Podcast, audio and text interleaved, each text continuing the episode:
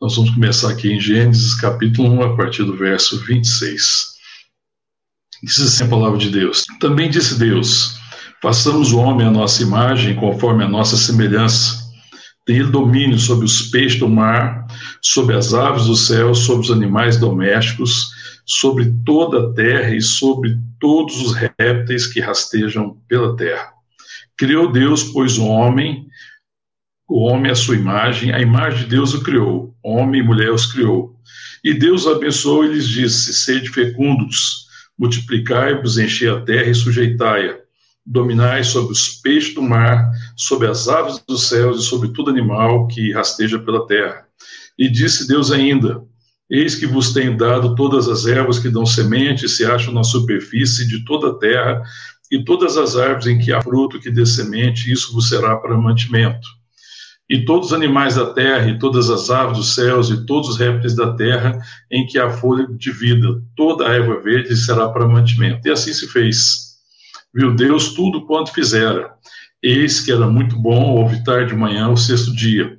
Assim, pois, foram formados os céus e a terra e todo o seu exército. E havendo Deus terminado no sétimo, no sétimo, no dia sétimo a sua obra que fizera, descansou nesse dia de toda a sua obra que tinha feito e abençoou Deus o dia sétimo e o santificou, porque nele descansou de toda a obra que, como Criador, fizera. Amém? Vamos orar.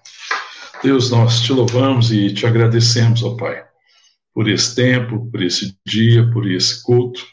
Ó Deus, pelo dom da vida, pelo dom de Cristo, Pai. Te agradecemos, Pai, porque o Senhor tem ministrado ao nosso coração, e a tua palavra é o nosso sustento. E nós clamamos, ó Pai, que o Senhor continue a nos sustentar com a tua palavra, Deus, ministrando ao nosso coração, nos edificando, revelando a tua vontade, gerando fé no nosso coração. Em nome de Jesus aqui oramos e agradecemos. Amém. Amém. É, encerrando o ano, e já sendo esse último tão culto desse ano, já pensando no ano de 2021, a gente deixando um ano tão atípico, né, um ano tão surpreendente, com tantas dificuldades e novidades. É, eu fiquei pensando nesse final de ano, a gente fosse bom a gente estar refletindo sobre o princípio, propósito de Deus na criação, para que a gente esteja refletindo a partir desse ano agora, que está iniciando, né, esse ano de 2021, de aproveitar esse tempo, né, que quase todos nós temos de, de férias ou algum recesso ou coisa do tipo, em que a gente pode refletir um pouquinho mais e pensar mais naquilo que Deus está realizando, naquilo que Deus está fazendo, qual que é o seu propósito, é, refletir sobre o ano que passou, refletir sobre a nossa vida, orar pela, pelo que vem, né, para que a gente conheça a vontade de Deus, né, e possa caminhar nisso. E esse texto né, que nós estamos lendo aqui, em Gênesis, capítulo 1, no verso 26, ele está falando da criação, Deus é criador. Deus é criador de todas as coisas. Né? Então, Deus é um Deus infinito, e Deus cria todas as coisas, por isso que todas as coisas criadas são finitas nessa perspectiva, que são criaturas, foram criadas por Deus, e o Deus infinito, o Deus que é, que era, que sempre existiu, que sempre será, o Deus todo-poderoso, o Deus onisciente, o Deus onipotente, decide criar. E aqui a gente vê o relato da criação, tanto que a palavra de Deus começa dizendo: no princípio criou Deus. Deus é o Criador. E se ele é Criador, ele tem propósito em todas as coisas. E a gente vê aqui nesse texto aqui, se a gente fosse ler desde o verso 1 do capítulo 1, a gente vai ver que ele está preparando todo o ambiente, ele está criando todas as coisas, ele está preparando os céus, a terra, criando, né, habitando a terra, todos os seres viventes, árvores, é, animais, répteis, animais aquáticos, pássaros, tudo, e, e ele prepara tudo isso. E no final, depois de ter criado todas as coisas, Deus manifesta sua vontade de criar o homem, mas não na mesma perspectiva que ele criou tudo. Porque naquilo que ele cria, naquilo que ele está criando, ele está manifestando seu poder. Deus é todo poderoso, que ele criou daquilo que não existia. Deus criou do nada. Ele é a origem de tudo. Ele é a origem de toda a criação. Não conseguimos, às vezes, compreender completamente como é que ele criou o universo, como é que ele formou completamente, a gente não sabe, nós sabemos de uma coisa, que tudo foi formado pela sua palavra, que pela sua palavra o universo veio existir, que ela, pela sua palavra a vida teve existência. É, e aí nós vemos aqui no verso 26, que é o que nos interessa mais, ele manifestando agora a sua vontade, porque quando existe um diálogo aqui, quando chega no verso 26, também está escrito assim: também disse Deus, façamos o homem à nossa imagem, conforme a nossa semelhança. Então, que quando fala façamos, aqui existe um diálogo da Trindade. E aqui agora Deus está expressando uma vontade, porque Deus está criando um ser relacional. O texto aqui diz, a gente continuando no verso 27, criou Deus, pois o homem, a sua imagem, a imagem de Deus o criou, homem e mulher os criou. Então Deus está criando aqui a relacionamento. É um Deus em busca de relacionamento. Um Deus que deseja formar uma família. E a gente precisa voltar a esse propósito e a entender né, o propósito criador de Deus e, acima de tudo, o propósito de Deus ao nos criar a sua vontade, porque aí ele já expressa uma vontade, a vontade de ter uma família sua. Né? Então, o Deus relacional, o Pai, o Filho, o Espírito, que vive uma unidade perfeita, que tem uma comunhão, tem unidade, né? Unidade, né? Unidade, para ser unidade tem que ser perfeito, que existe uma comunhão, existe essa unidade, ele está criando o ser humano. E ele não faz opção pela individualidade. Na verdade, Deus faz opção pela família. Né? O Pai, o Filho e o Espírito Santo estão fazendo essa opção. E ele coloca no Éden, para que ele pudesse manifestar, para que a gente seja, fosse uma manifestação das suas virtudes, né? e fôssemos povo de Deus. Ah, comigo lá em 1 de Pedro, capítulo 2, deixa marcado aí esse texto, nós vamos voltar aqui, capítulo 1, 1 de Pedro, capítulo dois, aliás. Primeiro de Pedro, lá no finalzinho da Bíblia. Olha lá. Antes de João, né, das cartas de João, na primeira carta, no capítulo 2.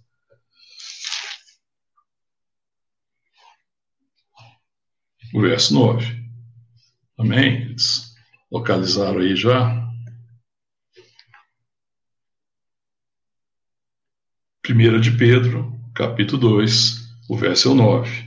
Vós, porém, sois raça eleita, sacerdócio real, nação santa, povo de propriedade exclusiva de Deus, a fim de proclamardes as virtudes daquele que vos chamou das trevas para a sua maravilhosa luz. Né? O verso 9 diz isso, que a gente é um povo escolhido por Deus, escolhido por sua graça, né? na sua graça ele nos chama, nós somos sacerdócio real, nós somos um povo santo, um povo separado, um povo de propriedade exclusiva de Deus, com o propósito, a fim seria com o propósito, com o desígnio de proclamar as suas virtudes, a virtude daquele que nos chamou das trevas para sua maravilhosa luz, para que a gente, de fato, fosse uma expressão. Deus deseja se revelar ao mundo, e esse processo de revelação, de redenção e de salvação, está formando uma família.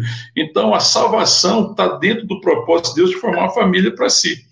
Porque Deus, tendo criado o homem, é, a sua imagem, conforme a sua semelhança, é, vê a queda, o homem se perde, se torna culpado, o salário do pecado é a morte, e Deus em Cristo nos reconcilia com Ele.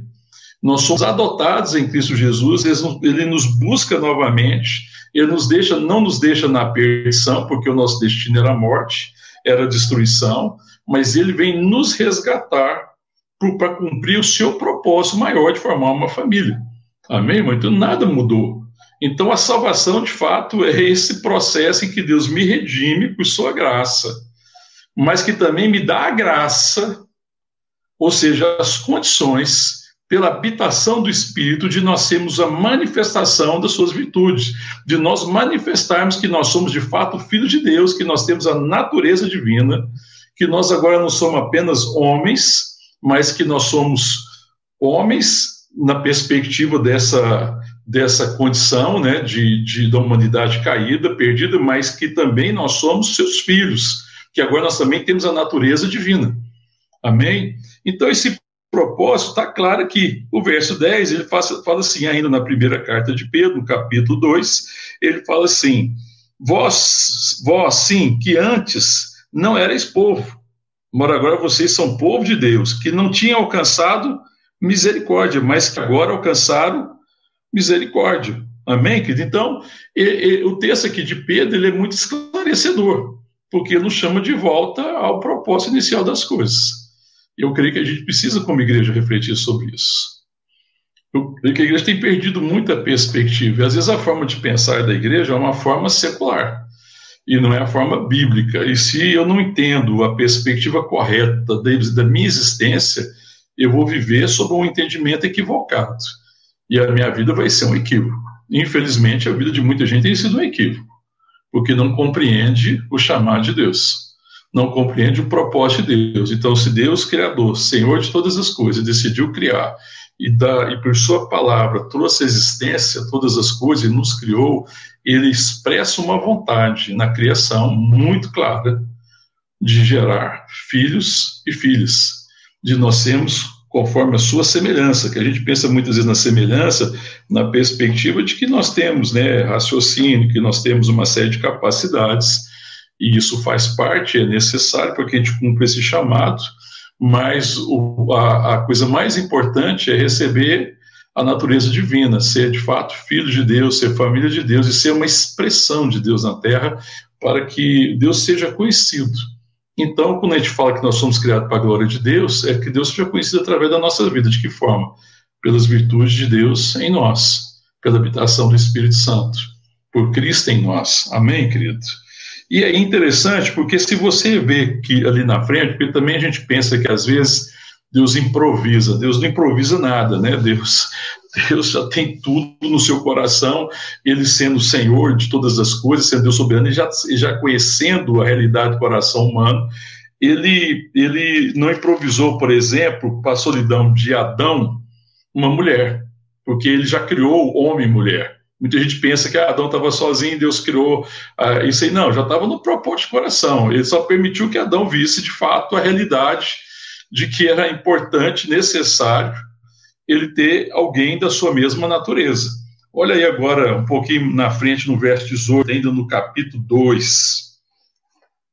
Olha aí, volta agora lá em Gênesis. Em Gênesis, capítulo 1, capítulo 2, perdão.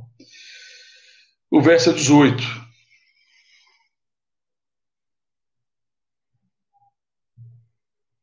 Localizou aí? Olha o que diz. Disse mais o Senhor, verso 18. Disse mais o Senhor Deus: Não é bom que o homem esteja só. Far-lhe-ei uma auxiliadora que lhe seja idônea. Porque no verso 19 fala que havendo Deus, pois, formado da terra todos os animais e tudo, os animais do campo, trouxe para que o homem desse nome. Adão vai nomear todos os animais, tudo aquilo que Deus criou. E o verso 20 fala que deu nome a todos os animais domésticos, às aves dos céus, a todos os animais selváticos. É, para o homem, todavia, não se achava auxiliador que fosse idôneo. Então Deus, o Senhor, fez cair pesado sono sobre o homem e este adormeceu. Tomou uma das suas costelas e fechou o lugar com carne. E a costela que o Senhor Deus tomara ao homem transformou na mulher e lá trouxe. E disse então o homem: Este, afinal, é osso dos meus ossos e carne da minha carne. Chamará-se ar varoa porquanto do varão foi tomada. E o verso 24, por isso deixa o homem pai e mãe, se une a sua mulher, tornando os dois uma só carne. Então, você que, na verdade, Deus não estava improvisando. É, é, é, porque Deus já tinha criado. Esse é o projeto, a intenção de Deus, homem e mulher. Uma relação, um ser relacional. Para que se estabelecesse uma família, é necessário um homem, uma mulher, e que eles pudessem gerar filhos, cumprir o propósito de Deus, eles povoassem a terra, mas é, isso já estava implícito, né? Porque Deus forma o homem primeiro e depois ele forma a mulher, e eles são formados da mesma natureza. Então, o homem trazia em si já a mulher. Quando Deus formou o homem, ele está só trazendo à luz aquilo que ele já tinha criado. Porque quando ele criou, ele criou homem e mulher. Mas ele primeiro forma o homem e depois do, do homem forma a mulher. É isso que acontece. Então não é que Deus foi teve que resolver o problema depois e ele deu uma saída, não. É porque esse já era o, propósito criador, Deus já tinha criado dessa forma É, e é assim que Deus trabalhou na criação. Olha o verso, o capítulo 5, vamos um pouquinho para frente em Gênesis, capítulo 5. É, olha o 5 aí, ele vai deixar isso bem claro também. 5, verso 1. Achou aí, irmãos? Capítulo 5, verso 1. Este é o livro da genealogia de Adão. No dia em que Deus criou o homem, a semelhança de Deus o fez. Homem e mulher os criou e os abençoou. Ele chamou pelo nome de Adão, no dia em que foram criados. Interessante, né? Porque ele, ele denomina Adão, na verdade, é o homem e a mulher. Porque depois de Adão, ele forma a mulher.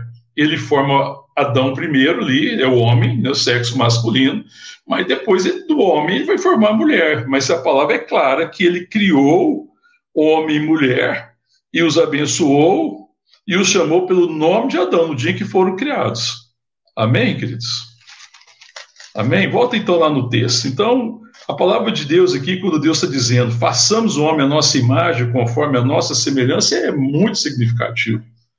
E é um texto que a gente precisa compreender e ver o que, que Deus quer nos ensinar.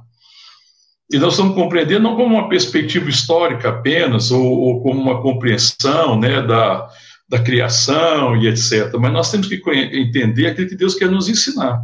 Deus quer nos ensinar a viver em família. Ele está nos ensinando a viver em família, ele nos chamou para viver em família.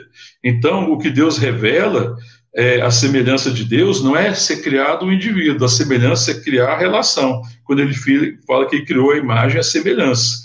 E Eva foi formada de Adão. Assim como a igreja é formada e gerada em Cristo. Cristo é a cabeça da igreja, nós somos o seu corpo. Ele é o noivo, nós somos a noiva. Na mesma perspectiva que existiu Adão, e Deus criou Adão e criou Eva, mas ele manifesta primeiro Adão, e de Adão ele vai gerar Eva, e Eva, então Adão trazia em si Eva, esse, esse mistério, porque a gente podia olhar para Adão e ver apenas um indivíduo, mas ali existiu uma relação.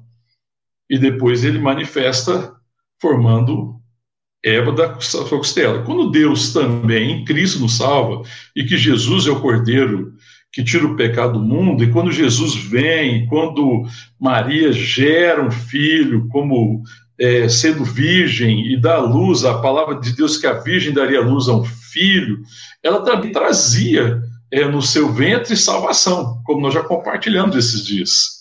Porque ela trazia também não só o Salvador, o Messias, o Cristo, porque o que ela estava gerando era mais do que o indivíduo.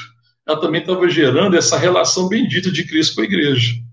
Porque por causa do sacrifício de Cristo, a igreja é gerada, amém, irmão? Nós somos adotados em Cristo Jesus. A igreja é resultado do seu sacrifício e do propósito de Deus. Façamos o homem conforme a nossa imagem, o homem a nossa imagem conforme a nossa semelhança. O homem deve ser uma imagem da nossa semelhança. Então, em Cristo que isso se cumpre. Esse texto aqui de verso 26 vai se cumprir plenamente em Jesus Cristo. Porque Cristo é o novo homem. Ele é, de fato, a manifestação desse homem que é carne, que nasceu em carne, que sofre as dificuldades da carne, as tentações, as lutas, tudo aquilo que um ser humano vive, mas que também tem a natureza divina. E nós somos assim como filhos de Deus. Nós também viemos em carne, mas a palavra diz que nós nascemos de novo da água do Espírito Santo e recebemos no, um novo Espírito e nos tornamos a habitação do Espírito. Amém, querido? Então, é, quando a gente pensa nessa perspectiva, nós precisamos também aprender que o Espírito Santo deseja habitar não apenas a mim individualmente, é verdade que eu também sou é, habitação do Espírito, que ele ministra no meu coração, que ele trabalha no meu coração. Mas o Espírito de Deus deseja habitar a comunhão dos santos. Né? O tempo do Espírito é a nossa comunhão, acima de tudo, porque é a nossa comunhão que revela as virtudes. Porque um filho sozinho, uma pessoa sozinha, ela pode até é, manifestar alguma coisa da parte de Deus, mas as virtudes do amor, da misericórdia, do perdão, da compaixão. É, essas virtudes, só podem ser reveladas e manifestas num relacionamento bendito. Amém? Então Deus está nos chamando para isso. Então eu preciso refletir. Qual a, a prioridade que eu tenho dado para as relações na família e na igreja? Porque às vezes na família, na família de carne, é mais fácil compreender um pouco isso. Porque nós temos sido gerados, temos a mesma origem é, humana, humanamente falando. Mas às vezes na família da fé, a gente não consegue perceber a importância, a dimensão que existe é, da comunhão e que Deus ama a comunhão dos filhos, ou seja, a unidade.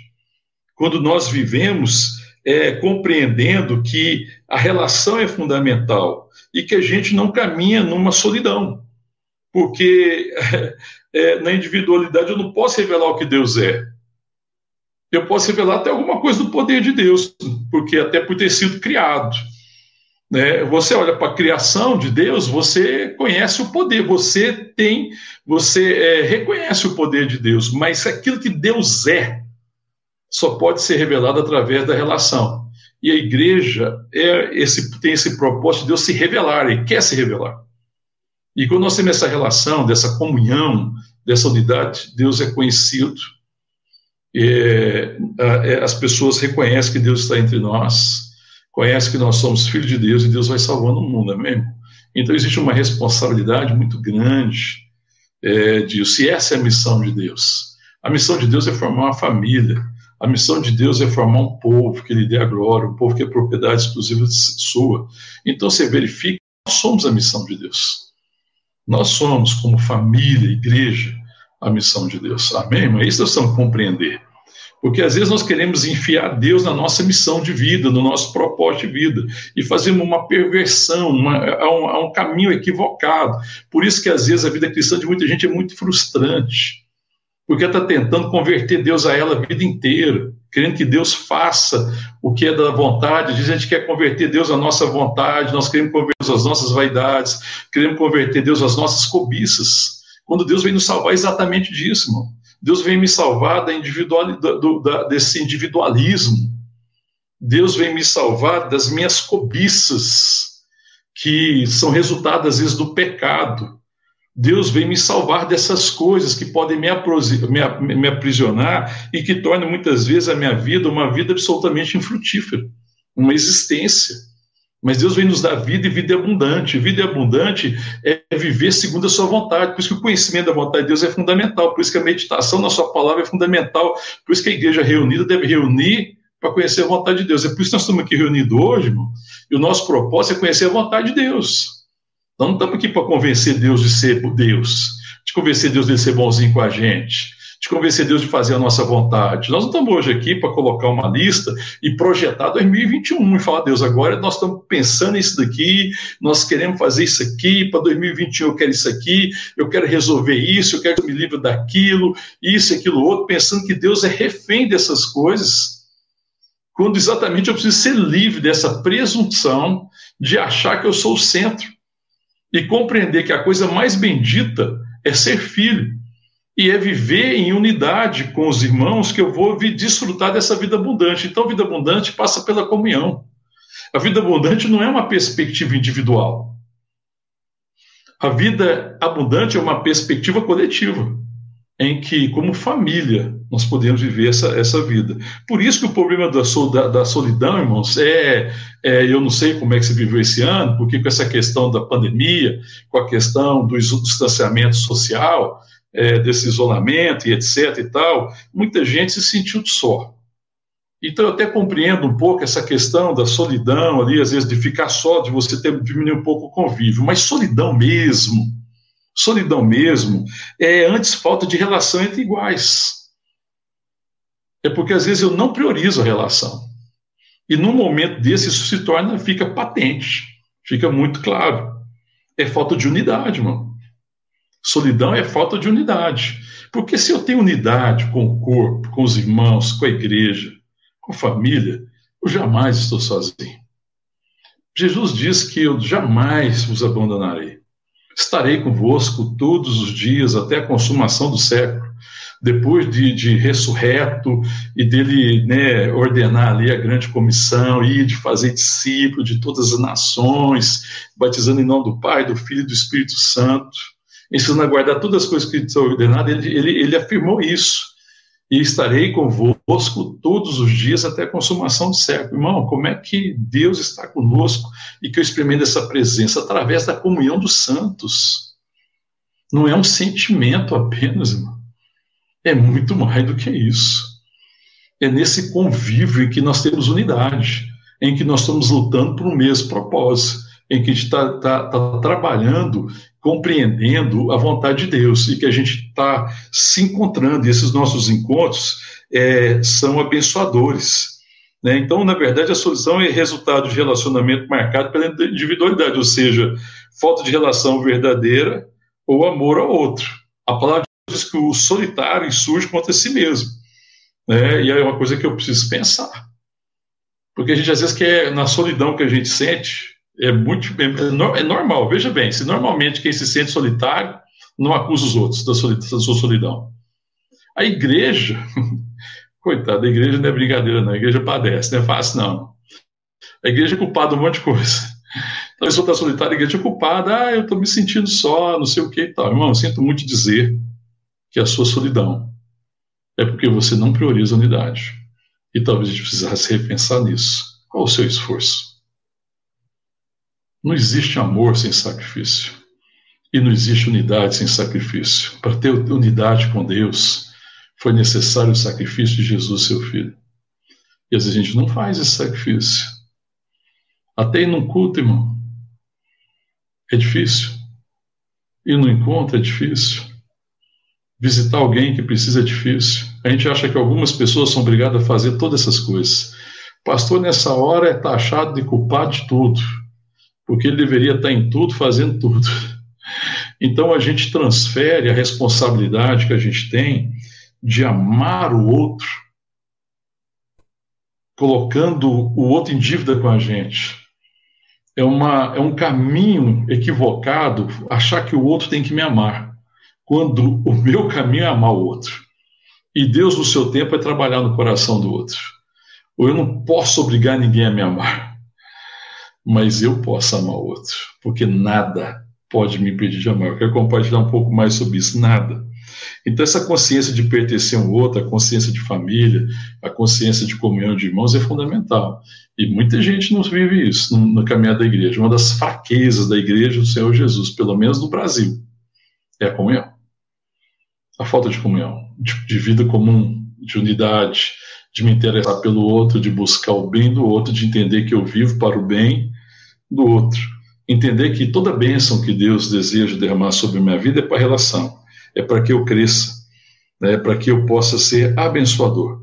Então, o que, que Deus queria encher a terra? Quando Deus fala de encher a terra, Ele está querendo encher a terra de filhos e filhas que tenham consciência de que nós somos abençoadores, que nós já fomos amados na maior medida que a gente podia amar, fomos amados por Deus e tendo essa consciência a gente seja uma manifestação das suas virtudes. Amém, querido? Quando a gente fala também de casamento, eu já falei, trazendo um pouco, fazendo um paralelo da família de Deus, o casamento também é assim, Deus não tem um compromisso com o casamento em si. Casamento é apenas um meio. E é um meio para acabar com o meu individualismo. Porque o casamento é um chamado ao sacrifício, é um chamado a ser bênção na vida do outro. Né? O casamento é para que uma família se estabeleça, e isso implica em sacrifício. Desejar um casamento abençoado sem sacrifício é complicado. Pensar num casamento, por exemplo, como a maioria das pessoas pensa, para ser feliz, já é uma confissão da infelicidade. Veja que dificuldade, cara. Alguém que pensa, vou casar para ser feliz, já confessou infelicidade. E aí vai ser um problema, porque às vezes do outro lado alguém está pensando a mesma coisa, vou casar para ser feliz, já recompensando a sua infelicidade. E vai, vai querer obrigar o outro a fazer ele feliz, e vice-versa. Isso é uma forma para fracasso. Dá errado. Errado. O casamento é para matar a minha individualidade, o casamento é para lidar comigo, o casamento é para gerar filhos para Deus. O casamento é para que a gente aprenda a abençoar. O casamento é que entrega, é para que eu entregue para outra pessoa que eu tenho que ser. Isso não tem sentido né, um, um, uma relação não pode exigir que o outro seja escravo do apetite do outro. Por exemplo, no casamento, um cônjuge não pode exigir que o outro seja escravo do seu apetite, ou da sua vontade, ou dos seus desejos, mas ao contrário, eu devo me sacrificar em favor da relação. Na igreja é a mesma coisa, porque o casamento entre homem e mulher é uma sombra da relação bendita da igreja, porque a igreja é a família de Deus. E nessa família existe sacrifício, porque ela é formada a partir de um sacrifício. E nós precisamos aprender com Cristo. Então, o que que Cristo está nos ensinando? O que, que essa palavra está nos ensinando? O que, que nós precisamos aprender? Irmão, para ter unidade, para ter comunhão, é preciso se sacrificar. E vale a pena. A palavra de Deus fala que Jesus, vendo né, é, o resultado do seu penoso trabalho, ele fica satisfeito. Ele sofreu, padeceu, é verdade, tudo foi real. E o sacramento, o sacrifício foi real, a dor foi real, é, foi muito difícil, é um cálice de dor, cálice de sangue, mas ele viu o resultado, ele contempla o resultado disso, né, do seu sacrifício em favor de, de nós, da igreja, do seu povo. Então, é em favor da relação. Então, o que, que eu preciso pensar sobre a igreja? Quando eu vou pensar aqui, o que, que eu preciso pensar na igreja a partir do ano que vem, né? Esse ano já passou, eu não sei o que, que você fez esse ano. É, mas então, você quer uma igreja que te faça feliz? Ou você quer uma igreja para amar? A minha oração é que você deseje ter uma igreja para amar e não uma igreja que te faça feliz. Desejar uma igreja que faça feliz é o motivo de muita gente se afastar da comunhão, porque coloca todo mundo em dívida. Agora todo mundo é refém da minha felicidade. Isso já é a própria infelicidade. É, é, falta de revelação do amor de Deus, é falta de revelação de quem eu sou em Cristo Jesus, é uma perca muito grande da perspectiva. É, eu preciso estar pronto para sacrificar. Minha pergunta: você está pronto para sacrificar em 2021 em favor da igreja, que é o corpo de Cristo? Para que a igreja se manifeste na sua plenitude, é necessário que a gente esteja disposto a sacrificar o que for necessário para que cresça o Senhor, que a gente diminua e que o Senhor cresça. É necessário isso. A igreja não tem compromisso, não tem, não pode ter compromisso com a felicidade individual de ninguém. A igreja deve ter compromisso com a maturidade de todos. E para que todos sejam maduros, é necessário amar, é necessário sacrifício, é necessário perseverança, misericórdia, perdão, compaixão, todas essas virtudes do amor de Deus. É necessário fidelidade, perseverança. Amém, irmão? Quanto tempo você tem perseverado? Eu vejo gente que tem muita dificuldade de perseverar. É, muita dificuldade de esperar, de, de ser longânimo, de ter uma longa paciência. E, e nós vivemos uma geração que quer resultado imediato uma geração que não quer ter a disciplina necessária para alcançar um bem maior ali na frente. A gente quer uma satisfação muito rápida. Essa é uma dificuldade deste século. Muita gente não consegue, por exemplo, é, trabalhar e se preparar melhor às vezes para o seu futuro porque ele quer um resultado imediato. Por que, que a droga tem sido uma, uma coisa terrível nessa geração, a droga e o alcoolismo? Porque produzem resultados imediatos. Como negar? que a droga e o álcool não ofereçam seu momento de prazer. Como negar que o sexo irresponsável, mesmo irresponsável, mesmo fora da aliança e do propósito de Deus, não ofereça prazer? É uma gratificação imediata, é uma grande dificuldade.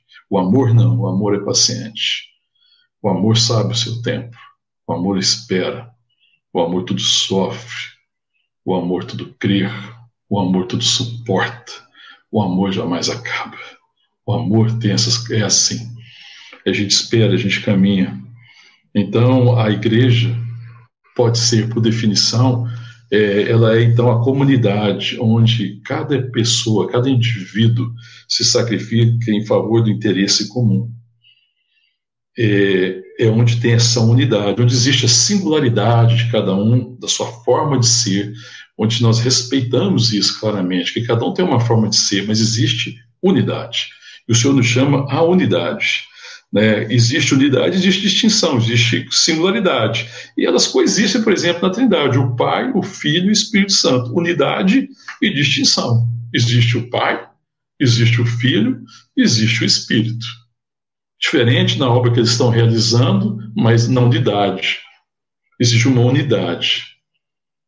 Existe a pessoa da Trindade nessa unidade.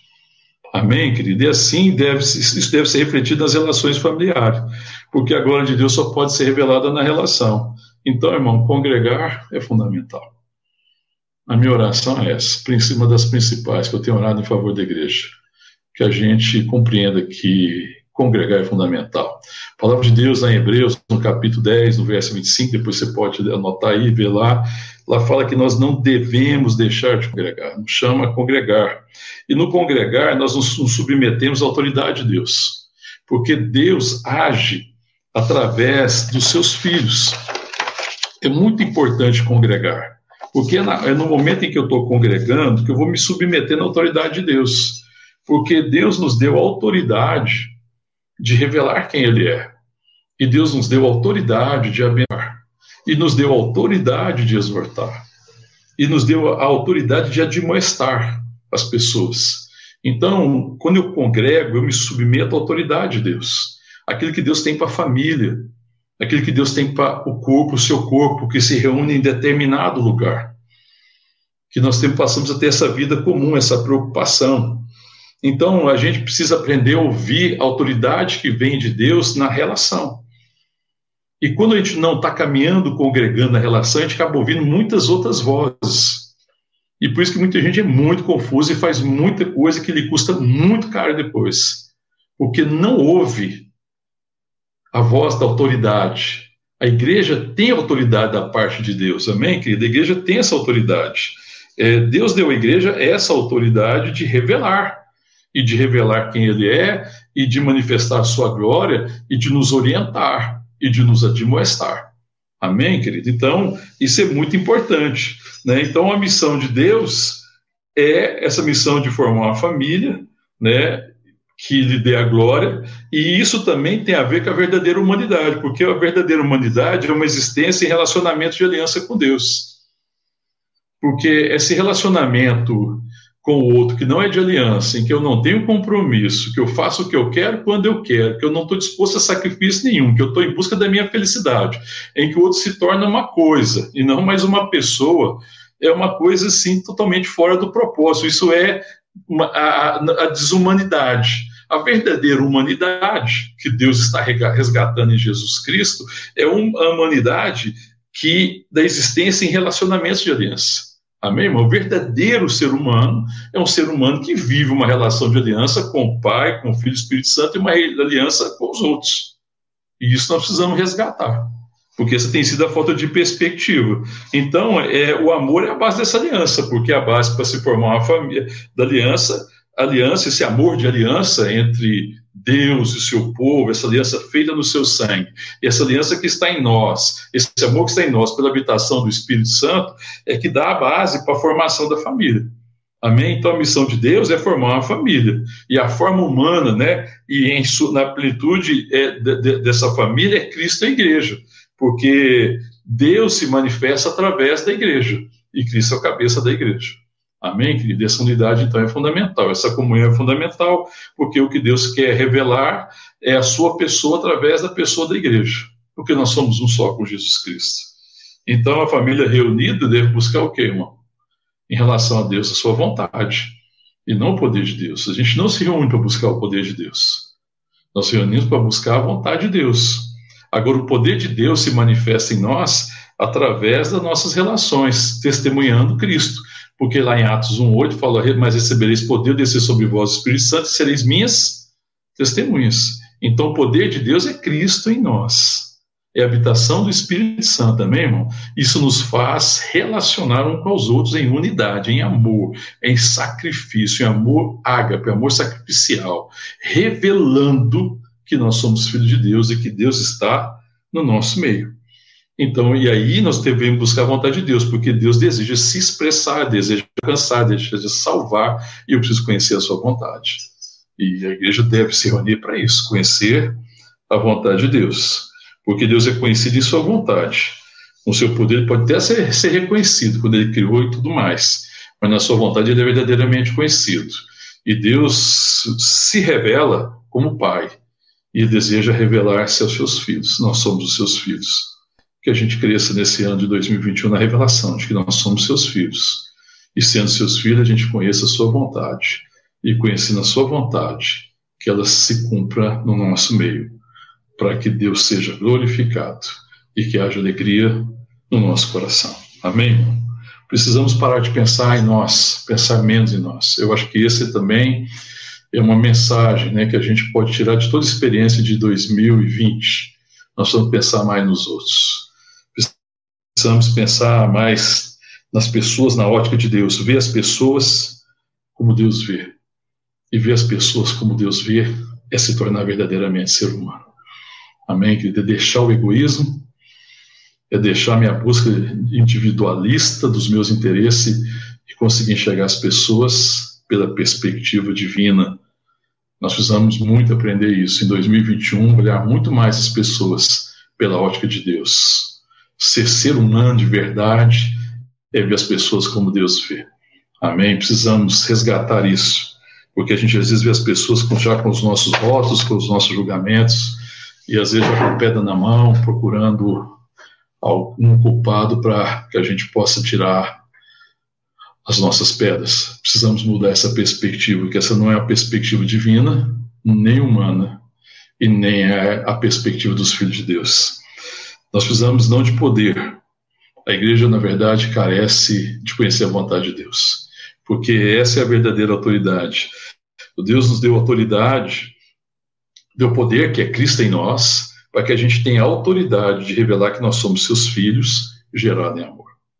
Essa autoridade da igreja, a grande autoridade que a igreja tem, é revelar que nós somos os seus filhos e filhas, e que nós somos gerados em amor, porque nós já temos em nós o poder, Cristo o Espírito de Santidade, o Espírito de Cristo já habita conosco, amém, irmão?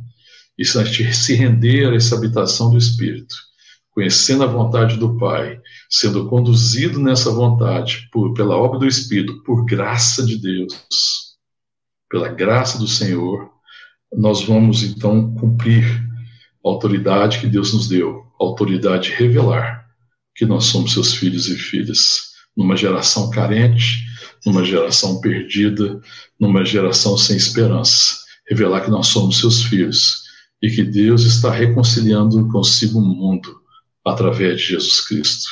E nós somos os mensageiros da graça. Amém?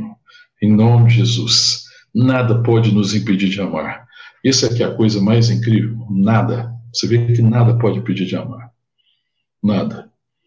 Isso depende dessa consciência dessa certeza e de caminhar em fé, porque nada pode impedir que eu ame como Deus deseja que eu ame, porque é Ele que ama através de mim. Então, a nossa grande dificuldade é que a gente deseja ser feliz e se equivocou. Nós precisamos ser abençoadores. Sabe, se eu, se, se eu quero saber se eu sou abençoador, não é só medir o tamanho do seu sacrifício. Você só é abençoador de alguém à medida que você se sacrifica de alguma forma, de alguma dimensão em favor dele. Você só abençoador da sua família se você se sacrificou em favor dela. Pare e pensa. Esse ano de 2020 foi ser alguém que sacrificou em favor da família, para que a família fosse construída, sua família? Outra pergunta, para a gente refletir. Em 2020, nós nos sacrificamos em favor da igreja, que é o corpo de Cristo? Ou gente só exigiu? Qual foi o tamanho do seu sacrifício? O que, você pretende fazer? O que, que nós pretendemos fazer? Nós precisamos pensar nisso, porque Deus amou na maior medida que é possível ser amado. Ele já me amou, ele me amou primeiro. E nós amamos porque ele nos amou. E nós precisamos então caminhar nisso. E eu fico pensando, irmão, irmã, para a gente concluir. É, esses dias alguém estava perguntando que culto que Deus gosta. Aí é uma coisa para pensar bastante, né? Que a gente às vezes pensa que o culto que Deus gosta tem a ver com aquilo que a gente pode oferecer, com o culto que tem talvez um louvor é, mais numa direção, outra direção, você tem uma característica mais pentecostal, menos pentecostal, mais avivado, menos avivado, mais tradicional, menos tradicional. É, só que isso não tem nada a ver com o que Deus gosta. O culto que Deus gosta não é, tem nada a ver com essas coisas. O culto que Deus gosta é o culto da comunhão. O maior culto que a igreja oferece ao Pai é a comunhão dos filhos, é a comunhão dos irmãos. A coisa que Deus mais ama é a comunhão dos seus filhos. Deus não se encontra com seus filhos por aquilo que eles podem colocar na mesa. O que Deus ama é ter seus filhos ao redor da mesa. Amém, irmão? E eu não sei se foi bem isso que Deus, que nós oferecemos a Deus. Filhos em unidade, em comunhão, ao redor da mesa da sua graça. Porque a mesa, tudo que tem na mesa é graça dele. Tudo que eu puder oferecer, todo o trabalho, toda a obra, todo o ministério, é graça. É por graça. É por glória e para a glória. É tudo resultado do seu amor, do seu favor. Tudo resultado dele. Agora, o que importa para Deus é se em volta da sua mesa existe uma família em comunhão. Esse é o lugar que Deus gosta de estar. Então, o culto que Deus gosta é o lugar da comunhão. Tanto que a palavra de Deus diz que não estiver dois reunidos, Deus estará ali no meio, ou seja, ele será conhecido. Lá no meio de dois que sejam, três em comunhão, reunidos como família de Deus, ali Deus é conhecido. Não é que Deus vai estar porque tem dois ou três reunidos, porque Deus é onipresente, Deus está em todo lugar. Mas apesar de Deus estar em todo lugar, Deus não é conhecido em todo lugar. Mas Deus é conhecido, sabe aonde, irmãos? Onde existe comunhão. A coisa mais preciosa da igreja é a comunhão, é a unidade, é o sacrifício, é o amor, é cada um ter a consciência de que está ali para fazer o bem do outro, para que Deus seja conhecido, para que as virtudes de Deus sejam vistas em nós, através de nós, para a glória de Deus e para nossa alegria. Amém? A alegria de um pai é essa. Essa, esse, essa semana tivemos reunido lá na minha família, no Natal.